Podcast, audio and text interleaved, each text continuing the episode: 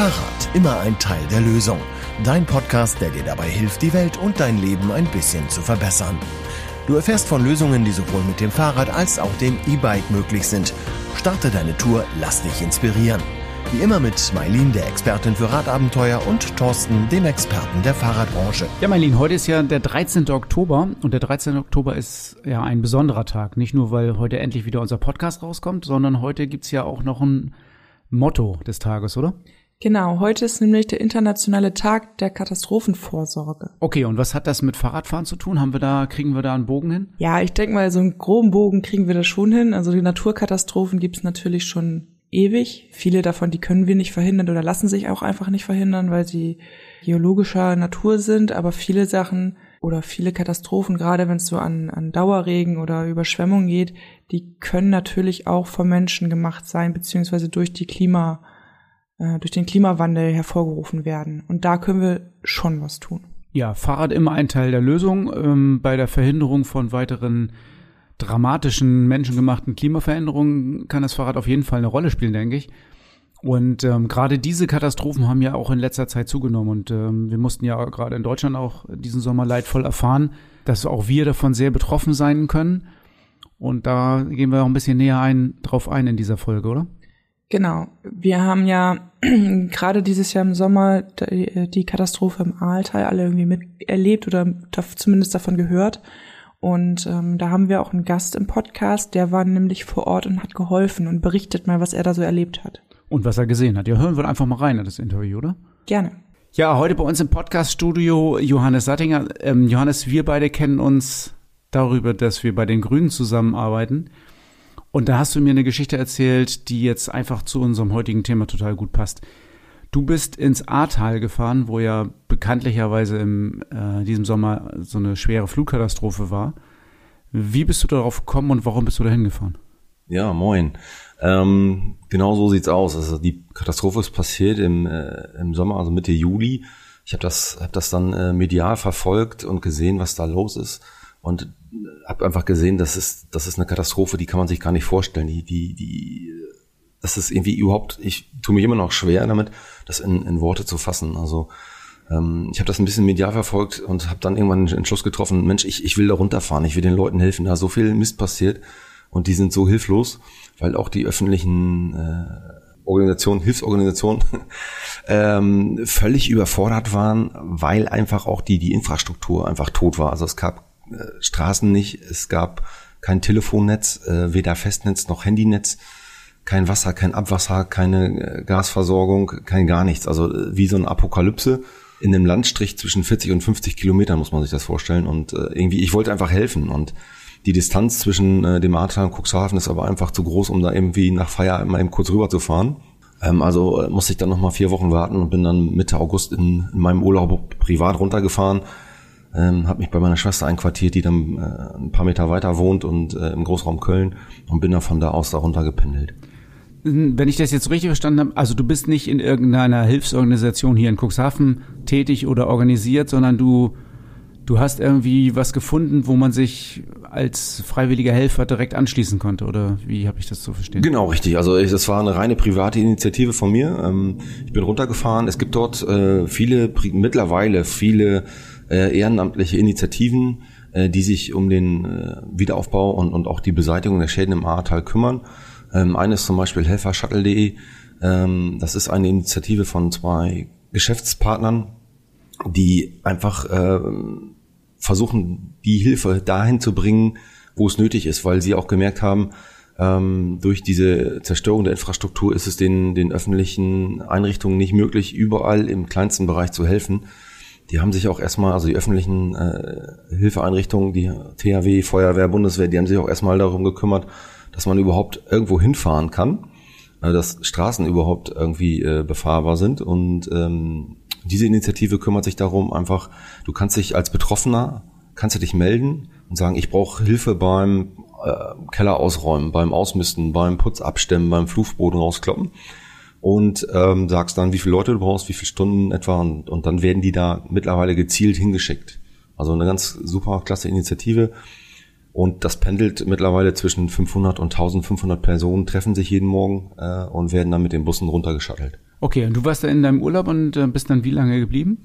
Ähm, ich konnte nur zwei Tage da sein ähm, und wäre gerne gerne länger geblieben. Ich habe auch sehr viele Geschichten gehört, dass Leute einfach ihren kompletten Sommerurlaub dort verbracht haben und auch immer wieder kommen. Äh, so ein bisschen, ja, so ein kleines Helfervirus äh, irgendwie entwickelt haben. So eine Abhängigkeit, dass man, ähm, weil sich auch so eine, so eine schöne Community ähm, gebildet hat dort. Also es wurde morgens eine Andacht gehalten, wo man so ein bisschen äh, instruiert wurde, äh, auf was man aufpassen soll, wie man sich verhalten soll, dass man auf, auf bestimmte Art von Menschen besonders achten soll. Ähm, und das gleiche passiert dann halt nach äh, Feierabend sozusagen, wenn die Leute wieder abgeholt wurden, gab es auch da eine Tagesansprache, einen Dank. Man konnte in Ruhe nochmal sitzen, nochmal ein Bier trinken oder was Antialkoholisches, äh, was essen, sich Geschichten erzählen und einfach so ein bisschen das, das Erlebte verarbeiten. Also echt eine tolle Initiative, die ich ähm, jeden ans Herz legen kann, der die Möglichkeit hat, dort, dort runterzufahren. Okay, wenn wir jetzt aber noch mal so ein bisschen auf die Ursachen zurückgehen, ähm, Naturkatastrophen, die gibt's ja immer, die gab's schon immer, ähm, die gab's auch schon, bevor der Mensch seine Umwelt besonders stark beeinflusst hat. Aber gerade jetzt hier an solchen Fällen, ähm, Starkregenereignissen und ähm, zugebauten Landstrichen, da erkennt man ja schon, ähm, dass auch der Mensch einen äh, stärkeren Einfluss darauf hat. Unsere Sendung heißt ja Fahrrad immer ein Teil der Lösung. Ähm, kannst du dir vorstellen, wie wir, ähm, dass das Fahrrad auch ein Teil der Lösung sein kann, den äh, Klimawandel, den menschengemachten Klimawandel ein bisschen einzubremsen? Ähm, definitiv. Also ähm, ich habe ja sehr viel mit dem Thema äh, Klima zu tun. Also das ist einerseits so ein bisschen mein Job. Ich äh, arbeite in der Windenergiebranche und äh, da geht es natürlich erstmal darum, die Energieversorgung umzustellen. Und ähm, im, Im Privaten ist es für mich definitiv auch so, dass ich äh, jetzt umgestiegen bin von, von einem Auto auf ein Lastenfahrrad. Das Auto nutze ich nur noch in ganz, ganz seltenen Fällen, ähm, wenn ich auf, auf langer Strecke unterwegs sein muss und das mit dem Zug nicht machen kann aus verschiedensten Gründen, dann äh, bevorzuge ich immer das Lastenfahrrad. Das Auto steht jetzt nur noch rum und äh, sehe da definitiv, äh, dass, dass das Fahrrad, ähm, ich war ja vorher sowieso schon immer ein guter Fahrradfahrer und, und äh, jemand, der das gerne gemacht hat, aber jetzt nochmal umso mehr, weil ich einfach merke, mit dem, mit dem Fahrrad, mit dem, speziell auch mit dem Lastenfahrrad ist man in der Stadt äh, viel schneller unterwegs. Äh, man kann die, die Sachen, die man transportieren möchte, kann man zu 95 Prozent sicher und gut äh, transportieren. Ich bekomme immer einen Parkplatz und kann sogar teilweise auch äh, die Einbahnstraße von der anderen Seite nehmen, was offiziell erlaubt ist. Und ähm, ich sehe da einfach nur Vorteile. Damit kann ich natürlich, also um diesen Bogen nochmal zu spannen, für mich persönlich meine, meine Klimabilanz ähm, aufbessern. Und ich glaube, das ist ein Stück weit auch ein Punkt, wo sich jeder Mensch auf dieser Welt selber hinterfragen muss. Ähm, was er denn eigentlich zu diesem menschgemachten Klimawandel beiträgt und ob wir das nicht verhindern können. Im Ahrtal war es jetzt natürlich erstmal spezifisch, dass da ähm, so ein paar geologische Verhältnisse ungünstig dazu spielten. Ähm, das muss man natürlich auch nochmal sagen. Aber generell ist natürlich jeder gefragt, sich seinen eigenen äh, CO2-Ausstoß, seinen CO2-Fußabdruck einmal zu verinnerlichen und zu hinterfragen, was kann ich ändern, was kann ich besser machen. Ja, und dann kommt ja vielleicht auch noch dazu, wenn man Fahrrad als Teil der Lösung ähm, annimmt, gerade bei den wirklich großen Naturkatastrophen ist ja, das hast du ja auch gerade sehr eindrucksvoll geschildert, ähm, die Infrastruktur oft sehr stark betroffen. Das heißt also Stromversorgung, Versorgung, Versorgung mit Kraftstoffen, also Gasleitung gebrochen, äh, die Tankstellen nicht mehr in Betrieb, ähm, Straßen äh, teilweise weggeschwemmt und weggespült. Da ist doch das Fahrrad immer noch irgendwie eine Mobilitätsform, die in den meisten Fällen wahrscheinlich funktioniert, weil über kleine, äh, ähm, kleine Entfernung kann ich ein Fahrrad auch mal tragen. Ich glaube, das Fahrrad ist auch immer die erste Mobilitätsform, die in solchen Gebieten wieder funktioniert. Oder wie siehst du das? Ähm, grundsätzlich ja, ist natürlich jetzt so, so, ein bisschen abhängig. Also wenn man sich die Bilder vor Ort im, im Ahrtal anschaut, dann äh, brauchst du natürlich erstmal da schweres Rollgerät, um, um überhaupt Straßen und Wege frei zu machen. Ähm, aber grundsätzlich ist es natürlich so, dass das Fahrrad, das nehme ich mir einfach ähm, aus der Garage oder aus dem Unterstand, setze mich drauf und fahre los. Ne? Da brauche ich jetzt nicht irgendwie drauf zu achten, ne, Mensch, muss ich erst nochmal irgendwo tanken, muss ich erst nochmal irgendwo irgendwie Luft aufpumpen, muss ich vielleicht, aber ähm, ich kann mich einfach draufsetzen und losfahren. Und das ist, glaube ich, ein riesen, riesen Vorteil ähm, dieses, ähm, dieses Mediums oder dieses Transportmittels, einfach ganz klar. Okay, also ähm, ich fasse nochmal zusammen. Du bist da gewesen, du hast dir das angeguckt. Ich habe dich auch danach, also relativ frisch danach mal gesprochen. Da warst du ähm, sehr beeindruckt über die äh, Hilfsbereitschaft äh, der Leute, die da alle hinfahren und hinreisen. Hast du ja auch gerade nochmal erzählt, dass viele schon mehrere Wochen da verbracht haben. Diese Hilfe läuft noch, da kann man auch jetzt noch teilnehmen, oder?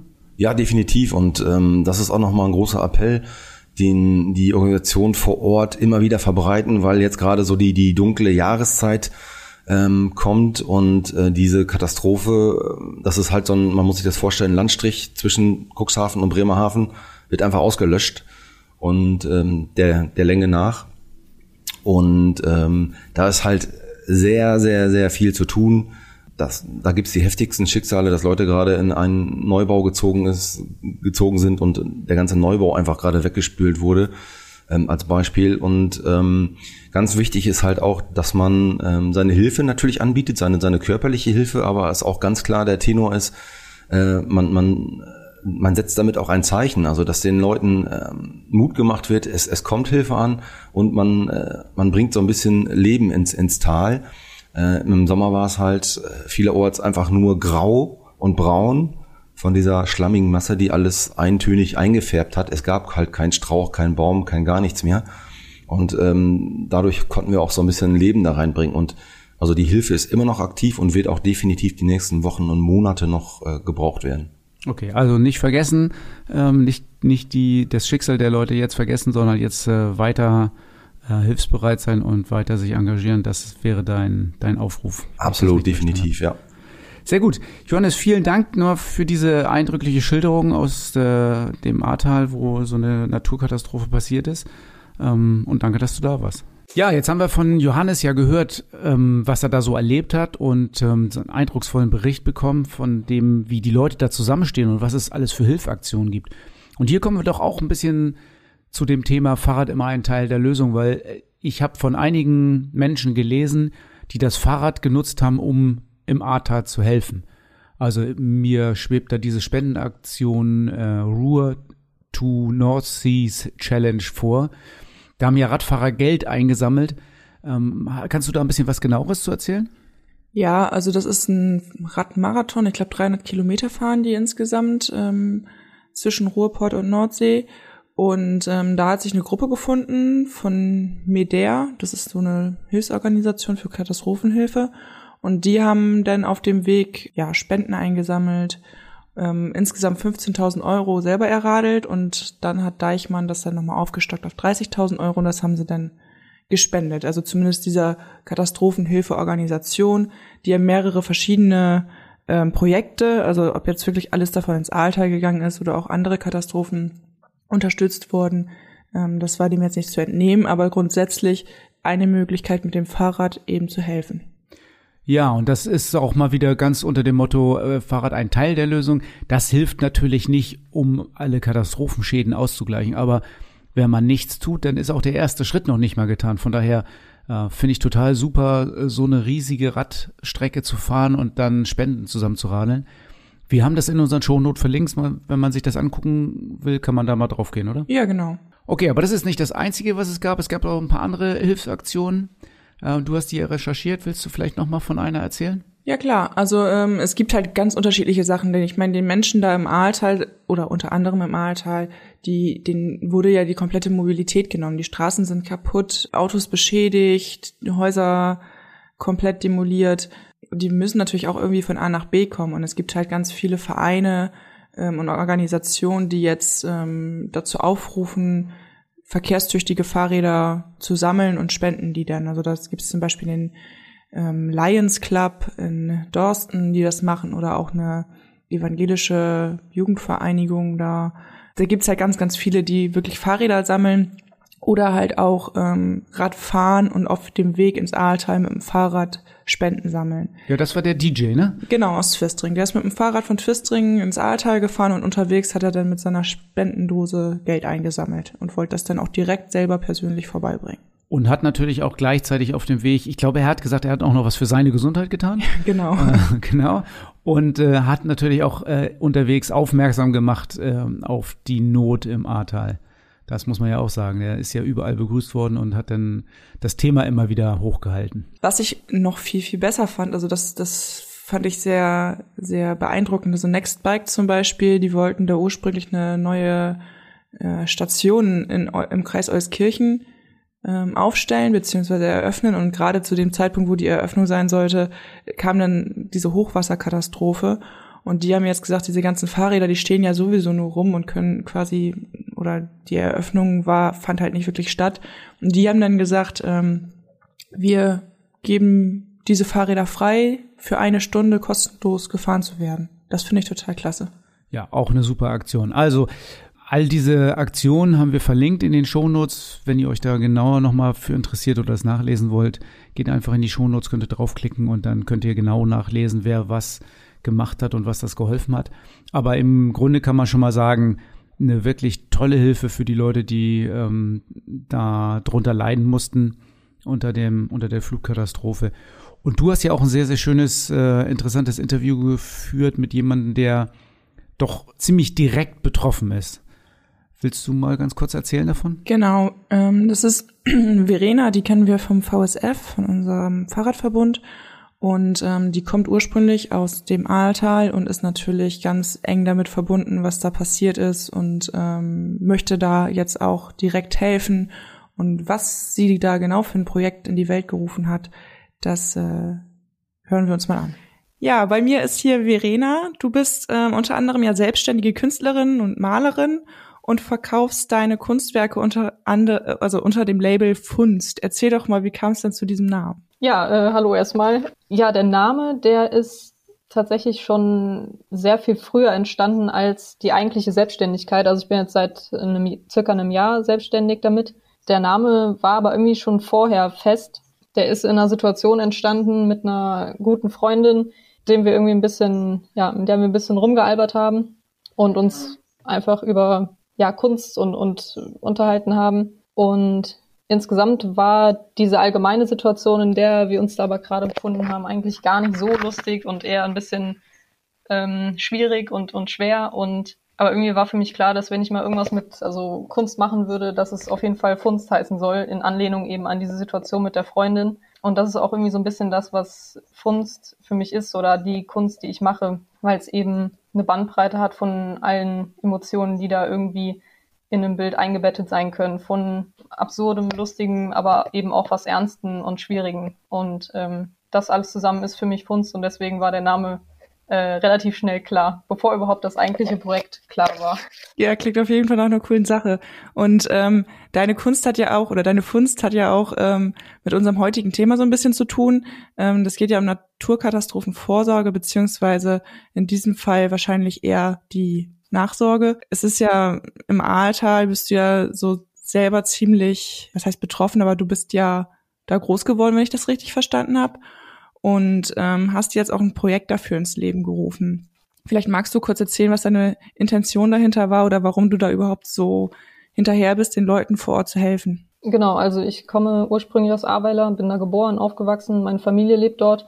Ich selber bin jetzt aktuell eben in Marburg, studiere da, aber dennoch ist für mich irgendwie das nach wie vor mein Zuhause. Also ich meine, ich habe hier ein WG-Zimmer, ähm, ich habe jetzt keinen eigenen, eigenen großartigen Hausstand, sondern das äh, Ahrweiler ist für mich nach wie vor mein Zuhause, wo meine Freunde und wo meine Familie halt leben. Dahingehend ist der Bezug natürlich sehr stark und äh, ich bin mit meiner Familie eben auch selber betroffen. Deshalb ist für mich irgendwann auch der Punkt gewesen, beziehungsweise die, die Anfangszeit war ich eben in Ahrweiler vor Ort dauerhaft die, die ersten paar Wochen und irgendwann war aber klar, ich muss auch wieder nach Marburg zurück. Und da ist es mir sehr schwer gefallen, hier wieder in so einen normalen Alltag irgendwie reinzugehen, weil es schon Parallelwelten sind, in denen man sich dann bewegt. Dann hatte ich so das Bedürfnis, irgendwas von der Ferne eben auch zu tun. Dadurch, dass ich eben schon länger Kunst mache, war dann für mich irgendwie die Idee, mit dem zu helfen, was ich selber auch gut kann oder mit dem, was mir auch selber schon oft geholfen hat. Und aus diesem Anlass heraus ist dann eben Art 4A entstanden. Das ist eben ein Kunstprojekt,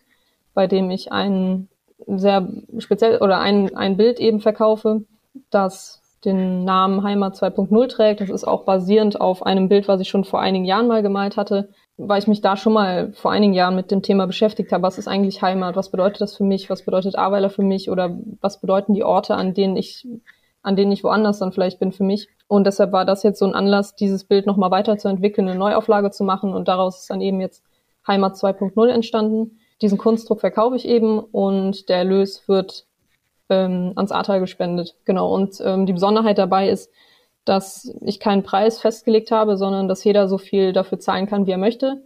Und zusätzlich zu jeder Bestellung verschenke ich auch noch ein solches Bild eben an Betroffene. Deswegen auch Art for A, also nicht nur im Sinne von Geld spenden als Hilfe, sondern eben auch im wörtlichen Sinne, das auch wieder, ja, um Betroffenen eben eine kleine Freude vielleicht zu machen, um auch wieder Bilder an die Wände zu bekommen, wenn es wieder soweit ist, dass eingerichtet werden kann. Davon ist man natürlich aktuell noch sehr weit entfernt, aber wenn es soweit ist, dann ähm, ist es vielleicht schön, wenn, wenn man dann sich ein Bild schon mal aufhängen kann, was vielleicht ein bisschen an die Heimat wieder erinnert und ein bisschen Hoffnung macht darauf, dass es vielleicht auch irgendwann wieder Heimat wird. Ja, das klingt auf jeden Fall nach einer richtig, richtig guten Sache und einem tollen Projekt, was man definitiv unterstützen sollte. Ähm, wie wird das denn bisher angenommen? Also hast du da viel Feedback, was du da bekommst? Also das Feedback bisher war wirklich sehr, sehr positiv. Also hat mich auch ähm, wahnsinnig gefreut. Genau, also ich, ich fand das immer sehr schön, wenn dann, wenn dann Leute einfach ähm, vielleicht auch mit einem Bild überrascht worden sind, was ich dann eben verschenkt habe. Da habe ich bisher eigentlich nur positive Rückmeldungen bekommen. Bin auch froh, dass das so angenommen wird und ähm, genau. Ja, schön. Ich habe mal so in deinem, in deinem Online-Shop da so ein bisschen gestöbert und ähm, da habe ich dann gesehen, dass du auch relativ viel Wert auf die Umweltfreundlichkeit so beim Versand und auch beim, beim Druck ja. legst. Ähm, genau. Was ist da denn so das Besondere bei dir? In der Produktion und auch im Versand später versuche ich möglichst auf äh, Plastik zu verzichten, also benutze dann eben für die Verpackung umweltfreundliche Materialien und auch beim Druck selbst, dass ich da versuche, das klappt nicht, das klappt nicht bei jedem Druck, weil das auch ähm, je nachdem, was man dann für Motiv hat, nicht immer in je jeder Druckart möglich ist oder in jedem Druckverfahren, aber dass ich ähm, äh, Druckverfahren wähle, die eben mit umweltfreundlichen Farben oder auf ähm, pflanzenbasierten Farben eben äh, ja, gedruckt werden. Und eben auch, dass das Papier aus Umweltmaterial besteht, aus, aus äh, teilweise Recyclingpapier, was mittlerweile halt eben, ich glaube, oft ist, äh, oft ist das ähm, Ding, dass man, wenn man Recyclingpapier hört, dass man immer an diese bräunlich gefärbten, ähm, komisch aussehenden Papiere denkt, aber da gibt es mittlerweile eine wahnsinnig viele Aus, äh, wahnsinnig große Auswahl. Und da versuche ich eigentlich bei, bei Produktion, Druck und auch Versand drauf zu achten, einfach da die Umwelt nicht noch mehr zu belasten, weil äh, das ja dann auch irgendwie unnötig ist. Wenn ich jetzt ein Projekt mache, was eigentlich dazu dienen soll, irgendwie Natur, einer Naturkatastrophe entgegenzuwirken, beziehungsweise damit zu helfen, dann ja, versuche ich da auch bei dem, was ich verwende, ja, einfach äh, vernünftig mit umzugehen. Ja, super. Auf jeden Fall in sich ein total stimmiges Projekt. Also ich bin, als ich das gehört habe, war ich total begeistert davon. Du hattest mir in der E-Mail noch geschrieben, dass du irgendwie in Zukunft noch was anderes planst, also wenn du das noch weiterentwickelst, dass du mehr als nur Bilder verkaufen willst. Hast du da schon mal so einen Einblick für uns, was das sein könnte? Genau, also das ist tatsächlich auch relativ äh, aktuell.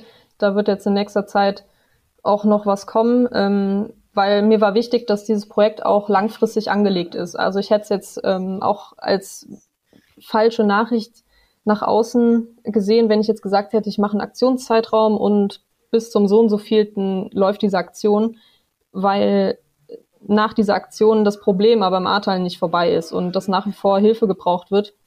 Deshalb will ich dieses Projekt langfristig auch implementieren und da natürlich dann auch weiterhin andere Bilder noch anbieten oder andere Produkte und habe da aktuell jetzt an T-Shirts gearbeitet und einen Pulli, den ich oder den es bald dann auch zu kaufen geben wird, und auch da war mir dann halt eben wichtig, dass ich da nicht irgendwelche Massenware produziere, sondern dass ich auch das einreiht in diese Kunstsparte, weil ja, ich mich dann auch dafür zu entschieden habe, das auch selbst zu bedrucken mit Linoldruck. Also die Linolplatten stelle ich dann selber oder schnitze, ja, schnitze die äh, Platten dann selber, bedrucke die per Hand und auch das äh, Labeln später äh, mache ich dann hier am WG-internen Bügelbrett dass einfach dadurch im Prinzip jedes, jedes Teil dann auch ein Unikat ist und keins dem anderen gleicht und ich dadurch auch vermeide, dass irgendwelche Massenwaren produziert werden. Das war mir bei dem Part dann wichtig. Das ist so das, was jetzt aktuell, sehr aktuell gerade geplant ist und wie das dann weiterläuft, was ich vielleicht noch für Bilder oder ja, andere Sachen vielleicht einbauen kann, das, das wird die Zeit dann zeigen. Aber es ist auf jeden Fall als langfristiges Projekt geplant, was dauerhaft ja da sein soll. Ja, spannend. Also wir warten auf das Fahrrad als Motiv. Ähm, dann sind wir auf jeden Fall mit dabei. Und ähm, wer da jetzt Interesse hat, ich stelle den Link auch in die Show Notes. Da kann jeder dann raufklicken, wer da mithelfen möchte und sich beteiligen möchte und ein schönes Bild für die Wand haben möchte. Ja, also wir haben gehört, Naturkatastrophen, die passieren immer wieder. In Deutschland natürlich die ganz schlimmen Vulkanausbrüche und ähm, Vulkanausbrüche, Erdbeben und solche Geschichten eher seltener zum Glück. Aber wir haben auch äh, in Deutschland ja unser Päckchen zu tragen, haben wir ja gesehen, haben wir gehört, was da so alles los ist. Und Fahrrad ist halt auch immer ein Teil der Lösung, ob es nun als äh, Hilfsaktion ist oder um Klimaschäden vorzubeugen. Bleibt eigentlich nur zu sagen, rauf aufs Rad und Radfahren, oder? Auf jeden Fall. Also in diesem Sinne, ähm, steigt auch im Herbst aufs Rad und äh, habt Spaß damit. Rad und Tour Inside. Dein Blick hinter die Kulissen des Fahrradgeschäfts in Cuxhaven. Thorsten, ich wurde in den letzten Tagen immer mal wieder angeschrieben und gefragt, wie das denn aussieht. Das Leasing läuft irgendwie im Frühjahr aus und ähm, wann man sich da am besten jetzt ums nächste Fahrrad schon kümmern sollte. Ja, das Leasing läuft aus. Das betrifft ja die Menschen, die sich vor drei Jahren Fahrrad geleast haben. Das meinst du, ne? Ja, genau. Genau. Also Leasing läuft ja immer drei Jahre und wenn das dann ausläuft, dann kann man sich ja das nächste Rad schon bestellen und einfach das Leasing weiterlaufen lassen. Da sollte man sich frühzeitig drum kümmern. Das ist tatsächlich so, wenn du das da beantwortest bei Facebook oder auch wenn hier jetzt jemand zuhört, äh, wenn das Leasing im Frühjahr ausläuft, dann würde ich mich jetzt tatsächlich um ein Fahrrad kümmern. Die Lieferzeiten sind zurzeit noch nicht so extrem lang, aber ich weiß, dass Bosch schon angekündigt hat, nicht alle Akkus liefern zu können. Und wenn dieser Akkunotstand, nenne ich ihn jetzt mal, durchschlägt, dann wird es wahrscheinlich so sein, dass die Lieferzeiten in den nächsten äh, vier, sechs, acht Wochen deutlich nach oben gehen werden.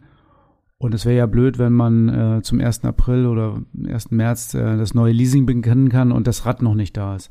Also von daher am besten jetzt drum kümmern, jetzt schon mal Termine abmachen bei uns äh, für den Verkauf. Dann kann man sich sein Rad aussuchen und selbst wenn es dann vier oder fünf Wochen zu, zu früh kommt, dann äh, ist es ja bei uns sicher aufgehoben, bis das Leasing beginnt. Ja, das denke ich auch. Wie sieht's denn so jetzt aktuell mit den Lagerbestellten aus? Wenn ich ein Fahrrad jetzt kaufen möchte, bekomme ich noch eins?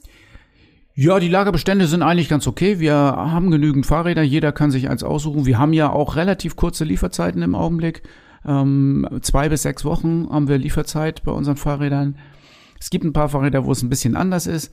Wir haben aber auch sehr viel auf Vorrat, also unser, unser Lager ist voll. Wir können Räder direkt verkaufen, direkt, äh, man kann direkt damit losfahren. Das auf jeden Fall. Und wir haben ja auch noch unsere Verkaufsaktion laufen, die läuft jetzt, glaube ich, nur noch vier Tage, ne? Ja, genau, die läuft noch bis zum 17. Oktober, bis abends, also bis ihr quasi schlafen geht.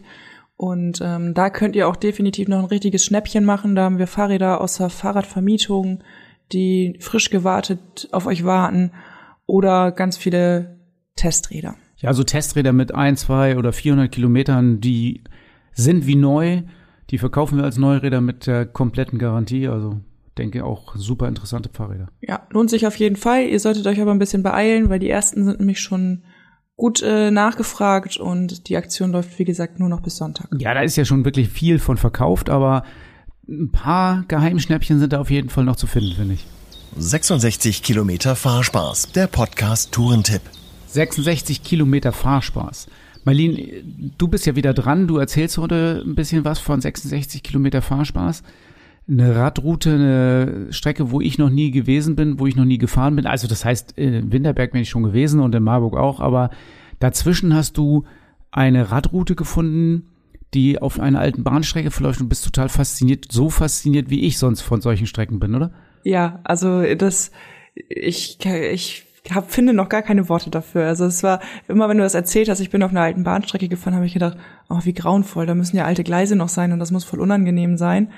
Aber das ist ja der absolute Wahnsinn. Also es ist ja glatt asphaltiert, ganz viele kleine Tunnel und das über Kilometer. Ähm, genau, und das war auf dieser Strecke wirklich auch der Fall. Von Winterberg bis Marburg haben sich da ganz viele ähm, schöne ja, Strecken gefunden ähm, auf der Georadroute Ruhr-Eder.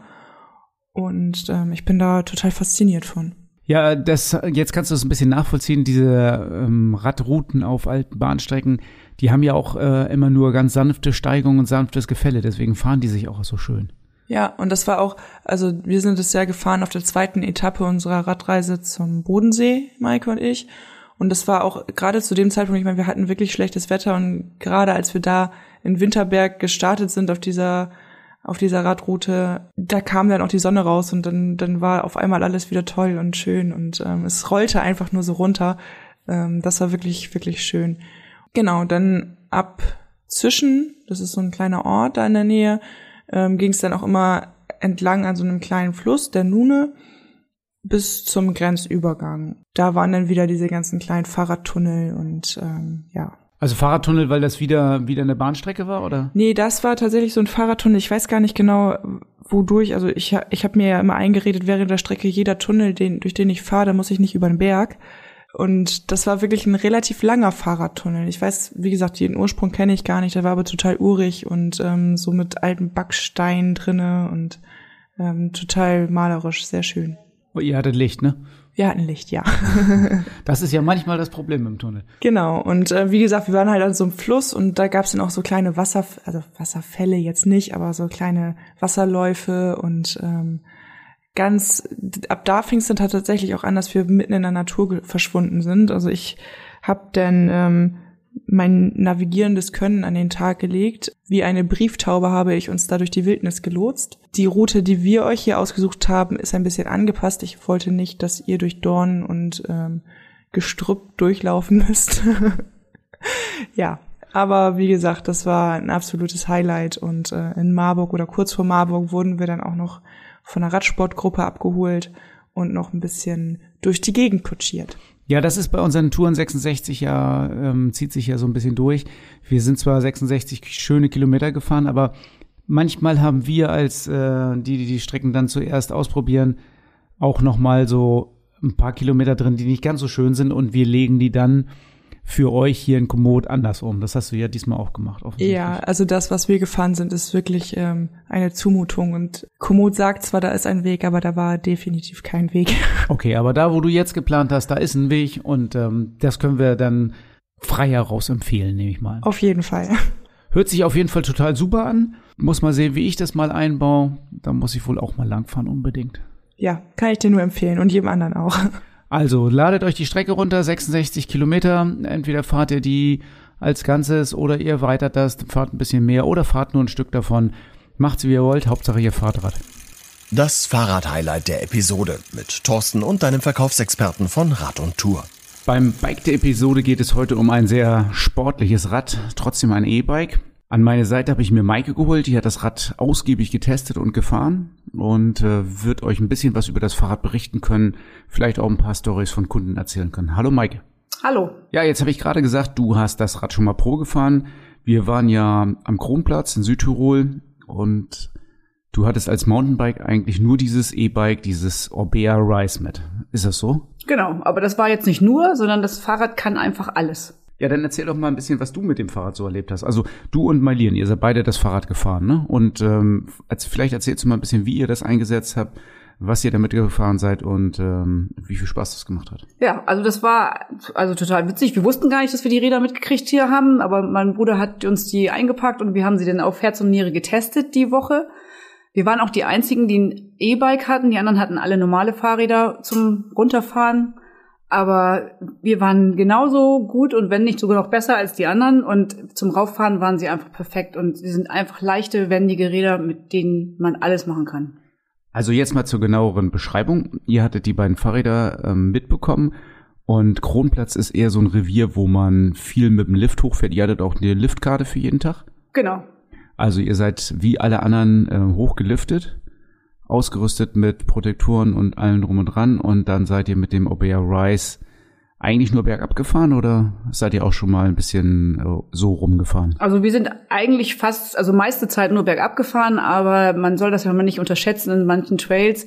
Wir haben die auch nochmal gewechselt, war auch nochmal relativ viel aufwärts Sachen, die man, wenn man nicht genug Schwung mit hat, mit einmal treten, zack, oben war. Ja, man sollte sowieso das Bergabrad Bergabfahren nicht unterschätzen. Das ist ja auch ein äh, sehr intensiv fordernder und anstrengender Sport.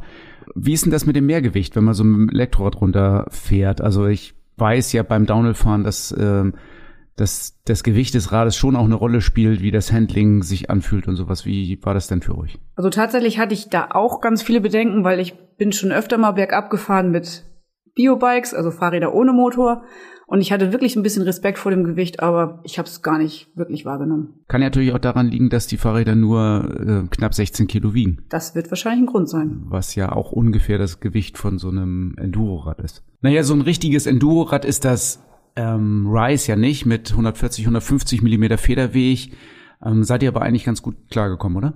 Also für uns war es perfekt. Also die Downhills sind nicht mehr so, wie sie mal früher waren und sie sind wirklich noch knuspriger geworden, aber dafür war es trotzdem großartige Räder dafür. Okay, das ähm, Rise ist ja ausgestattet mit dem Shimano EP8 Motor, der ja eine ganz spezielle Abstimmung bei Aubert gekriegt hat. Also ein bisschen sparsamer ähm, die Energie verwaltet, nicht ganz so viel Schub gibt. Wie hat sich der für euch denn so angefühlt? Ne, das war eigentlich perfekt. So viel Schub braucht man gar nicht. Das ist nämlich genau das Problem, was ich nämlich mal hatte mit meinem anderen e Mountainbike, E-Bike. Da habe ich den einmal getreten und klatschte neben oder bin an einen Baum gefahren, weil es einfach zu viel zu viel Schub war. Das hatte ich bei dem OBR tatsächlich nicht. Aber auch da kann man ja verschiedene Unterstützungsstufen einstellen und hat so ein bisschen die Möglichkeit zu wählen. Aber ihr, glaube ich, brauchtet gar nicht viel daran rumstellen, ne? Nö, ich habe einmal eingestellt, losgefahren, Spaß gehabt. Ja. Also ich finde auch, dass äh, Rise ist so ein Rad, was man einfach fahren kann. Das fühlt sich an wie ein äh, normales Fahrrad, also wie ein normales äh, Mountainbike. Ja, ich bin auch, wenn ich damit gefahren bin, äh, sportlich genauso gefordert gewesen, als wenn ich keinen Motor hätte. Es ist halt einfach nur einen kleinen Tick schneller als ein normales Mountainbike. Genau, das war für mich halt perfekt, weil ich dann ja auch mit meinen Jungs mithalten wollte. Und bei den geraden Strecken oder bergauf war das dann gar kein Problem mehr für mich, dran zu bleiben. Das Obey Rice haben wir ja vielfältig da bei uns im Geschäft. Wir haben ja sogar welche vorrätig. Hast du schon mal eins davon verkauft? Ja. An einem Kunden, der das hier nutzt, um unsere Tails einfach mal mit den Bergen ist es ja nicht bei uns so nicht so doll. Und wenn du die Trails mit ein bisschen Motor fährst, dann sind sie, als ob du bergab fährst. Ja, ich glaube, der hat auch sehr viel Wert auf Optik gelegt, ne? Genau, der wollte ein schlankes Rad, mit dem man ganz viel Spaß im Flachen haben kann. Ja, und das ist beim Rise ja nun eindeutig gegeben. Der Motor ist so sehr schön integriert und den Akku kann man wirklich überhaupt noch nicht mal erahnen, wo der äh, sein könnte. Ich finde das optisch äh, einen absoluten Hingucker und einen absoluten Knaller. Genau. Und die Akkugröße finde ich auch perfekt für zwei Stunden, drei Stunden Mountainbike fahren bei uns ideal dafür. Ja, vielleicht sagen wir noch mal ein bisschen was zum Akku. Der ist ja ein bisschen äh, kleiner von der Kapazität äh, im Vergleich zu dem, was sonst so äh, auf dem Markt unterwegs ist. Aber die äh, geringere Kapazität wird eben dadurch ausgeglichen, dass dieses besondere Motormanagement installiert ist bei dem Rise, was durch eine Zusammenarbeit von Shimano und Orbea zustande gekommen sind. Die ersten, die das wirklich bei diesem EP8 Motor als eigenständige Software, Softwarelösung äh, installiert haben. Genau. Okay, ja, dann äh, haben wir ja ein bisschen was gehört über das Rise. Ähm, ich hatte das gerade eben schon mal kurz angedeutet. Man kann bei uns vorbeikommen, kann die Probe fahren. Wir haben zwei Testräder da in verschiedenen Größen, um das mal wirklich zu testen. Ähm, man kann sogar vorbeikommen, einfach eins kaufen. Geht das? Das ist überhaupt kein Problem, da bin ich sehr flexibel. Äh, allerdings vorher Termin machen, ne? Genau, eben online Termin machen, Bescheid geben und auf geht's. Okay, super. Dann haben wir wieder ein schönes Rad der Episode gehabt. Äh, das Orbea Rise, ein Mountainbike für alle Gelegenheiten, bergauf, bergab. Downhill-tauglich, wie wir festgestellt haben. Und äh, auf jeden Fall ein Hingucker. Genau, ein super Spaßrad. Und das erwartet dich beim nächsten Mal bei Fahrrad immer ein Teil der Lösung. Zukunft neu gestalten. So heißt unser nächster Podcast. Und der hat ein bisschen damit was zu tun, dass äh, ich persönlich in den Rat der Stadt gewählt worden bin und hat auch damit was zu tun, was wir denn in Zukunft machen wollen und was wir gestalten wollen. Nicht nur ich, sondern die Grünen insgesamt und auch die ganze Gruppe im Rat. Seid gespannt darauf.